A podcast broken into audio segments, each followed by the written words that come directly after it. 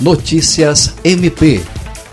Representando o Ministério Público do Estado do Acre, o promotor de justiça Luiz Henrique Correia Rolim participou na quinta-feira 15 da solenidade de inauguração da sede do Centro de Referência Especializado da Assistência Social, CREAS.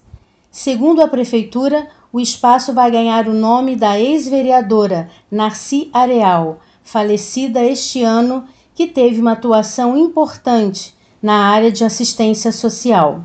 Na ocasião, o promotor Luiz Henrique Rolim falou sobre a atuação do Ministério Público, que não visa apenas a fiscalização, como também atuar em parceria com as instituições públicas em benefício da população.